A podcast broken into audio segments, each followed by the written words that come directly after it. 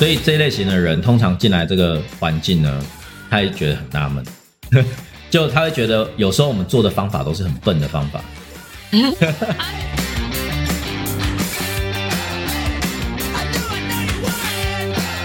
大家好，我是 Eden，我是 Esther，我们是糖衣良药 Sugar Medicine。耶、我那个通常啊，我们经营直销产业嘛，其实我们当然是希望我们的团队越来越多人。有其实我们也不会特别排斥，就是什么样的人一起进来，就是经营学习，对，我们不会设限了。简单来说，就是不会设限了。呃，其实你进来这个环境之后，哎，团队都会教你要怎么去找对象嘛。那其实我们不会去特别设限，说你需要什么样的条件，对，因为基本上用得到产品的人，或者是愿意需要一个机会的人，对，基本上我们都非常的欢迎。对，但是前几个礼拜就稍微聊到说，其实有某一些人，老实说啦，他真的不太适合直销这个产业，尤其是安利。对对，那感觉这一集又要得得罪很多人了，这样。抱歉了，一点抱对，歉那我们稍微有列出几类型的人，对，我们来讨论一下为什么我们觉得说他不适合来经营安利，对，那或者是就算他进来了，有可能对整个团队也是比较负面的一个影响，对影响嗯，啊。首先第一个就是想赚快钱的人，对，对，因为很多人会误会啦，就是直销产业它是一个一系致富的产业。那以安利来讲就不是嘛，其实正常的直销就不是啊。你要一系致富，可能你去做传统传统业务可能还比较快一点。对，没有，应该是说你去做诈骗集团应该比较快。诈骗集团也不好做呢，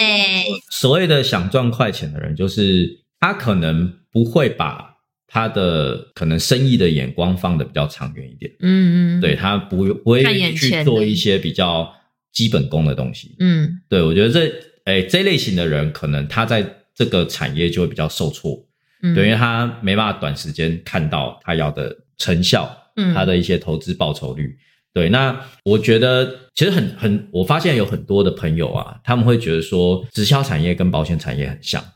我超多人这样认为的啊，对，嗯但是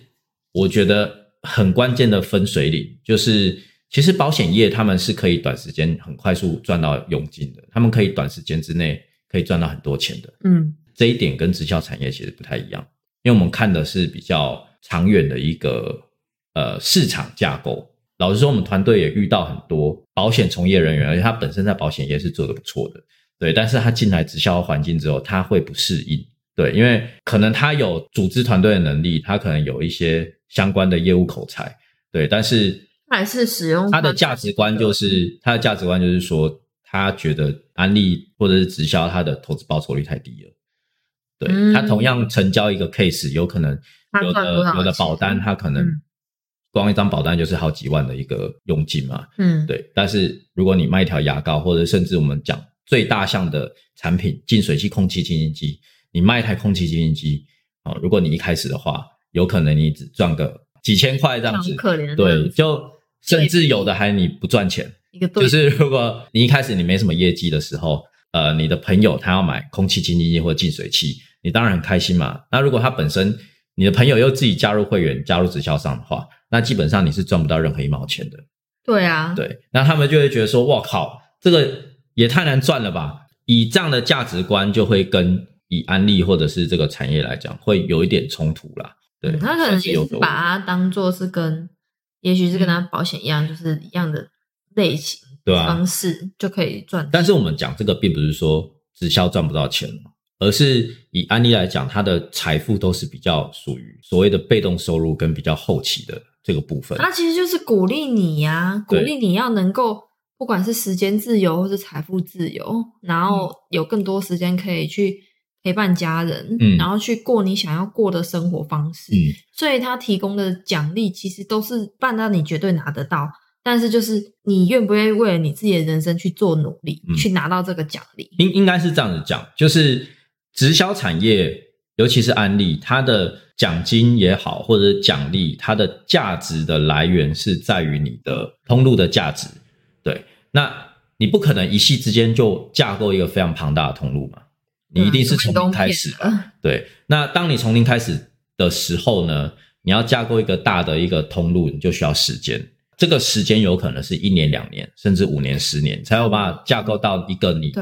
想要的收入的一个规模。当你架构这样子的一个通路之后呢，它的价值就远远大于你只做一次生意的那种那种业务方式了。对，就是走长远性质的。对，我们不做一次的生意，我们是要做长久的生意。对对对对，嗯，对，这样才有办法去构成所谓的被动收入嗯嘛。对。好，那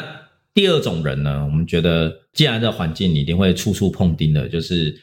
有一些可能他传统行业其实他就对于创业的概念，他是有自己的一套逻辑的人。嗯对，就是我们所谓的传统生意人啊。对，因为他对于他的他他对于生意的理解，他自己有一套逻辑。那他进来的环境，如果他没办法配合团队，或者是他没办法归零去透过这个产业的模式去进行的时候，其实有很多的时候，他会遇到很多的状况。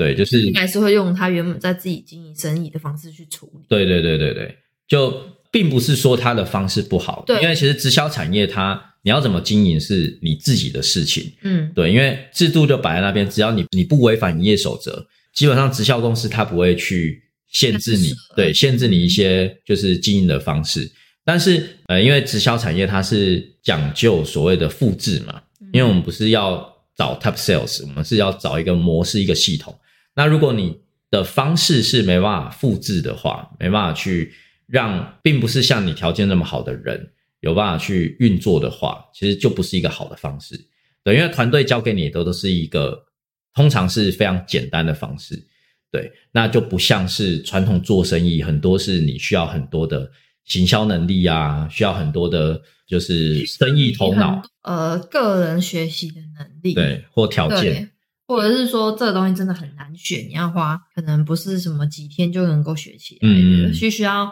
用各种方法去累积去换取。对，对，所以这一类型的人，通常进来这个环境呢，他也觉得很纳闷，就他会觉得有时候我们做的方法都是很笨的方法，他会觉得说为什么用那么笨的方法做这些事情？对啊，为什么要用那么笨的方法去做这些事情？那呃，如果他没办法去做这样的调整，对，就是他也会浪费很多时间，也会很痛苦。对他也会很他会觉得说他受不了嗯，这种方式。对，这个也是我们观察到的。那第三种人呢，就是这个我们之前很多集数都有提到，就是大家觉得直销产业就是可能进来就开始赚钱了可以，躺着做，不劳而获，躺着赚，对，躺着出来，呃，不，躺着进去，躺着出来吧。这是什么东西？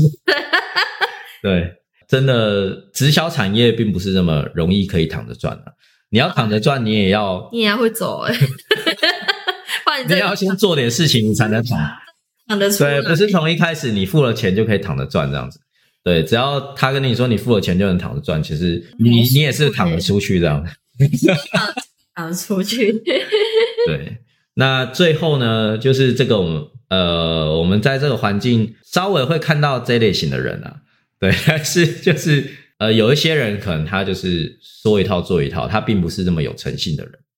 对嗯那我举几个例子啊，就比方说，可能他透过自己的能力，他是可以做到一定的一个组织网、一定的奖衔，对。但是往往有时候他在带人的时候，哦，你就会发现哦，他教给你的东西，不见得是他做过的事情，或者是他不见得是他自己做得到的事情。情。对，那这时候大家就会纳闷啦，就是为什么你要这样子去，有点类似要求自己的团队，就变成说就会失去人和这个部分。而且同时，其实也会牵扯到前面的复制啊，你自己就做不来的事情，怎么复制给别人做？嗯对啊，因为某种程度上，意思就是你没有成功的案例，嗯，你又怎么样去应对？说我做这件事遇到的问题，我要怎么处理？嗯，对，而且这类型的人其实对于整个直销产业也会有比较负面的影响啊，因为很多人他要的只是那种舞台的感觉，嗯，对，但是他并没有实际去落地工作，对，就是他没有做好一些，就是本来你要经营这个市场应该要做的事情，然后有时候会把自己伪装成非常的光鲜亮丽这样子。那也是很累。对，那这老实说，周遭人也都看得出来啦，就是你到底你这个行业有没有做得好？对，其实这个都非常的明显。嗯，嗯，因为我们其实在这个环境，我们有时候会讲求就是塑造形象，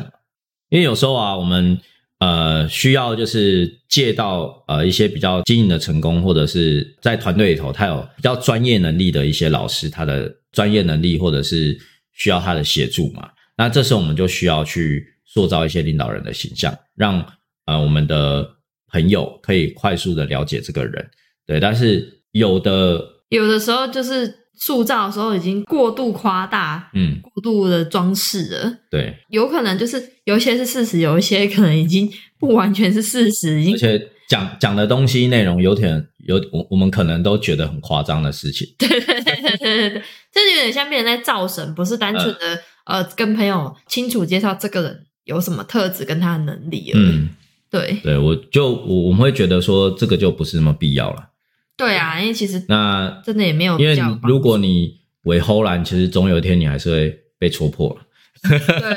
对，那主播更尴尬。对啊，那这个其实就是对于就是这个产业另外一个杀伤力了。对，嗯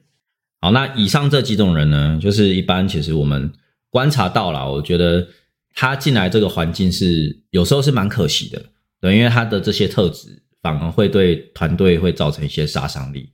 对，嗯那我们也一直的期许说自己不要成为这样的人，你是之这样子。很害怕，你要躺着出去吗？对对对，快要躺着出去了，这样。好啦，那如果你觉得本身你在经营这个产业，然后你觉得什么样的人呢？你可能也觉得看得很不顺眼的，你可以在我们的底下留言。我们之后也可以稍微讨论一下这一类型的人，我们不敢留言去互动我们啦，我们就偷偷帮帮你分享，不要说是谁就好了。OK，好，那以上就是我们今天的内容。对，喜欢的话记得按赞订按赞、订阅，阅、分享。对，谢谢大家，拜拜，拜拜。拜拜。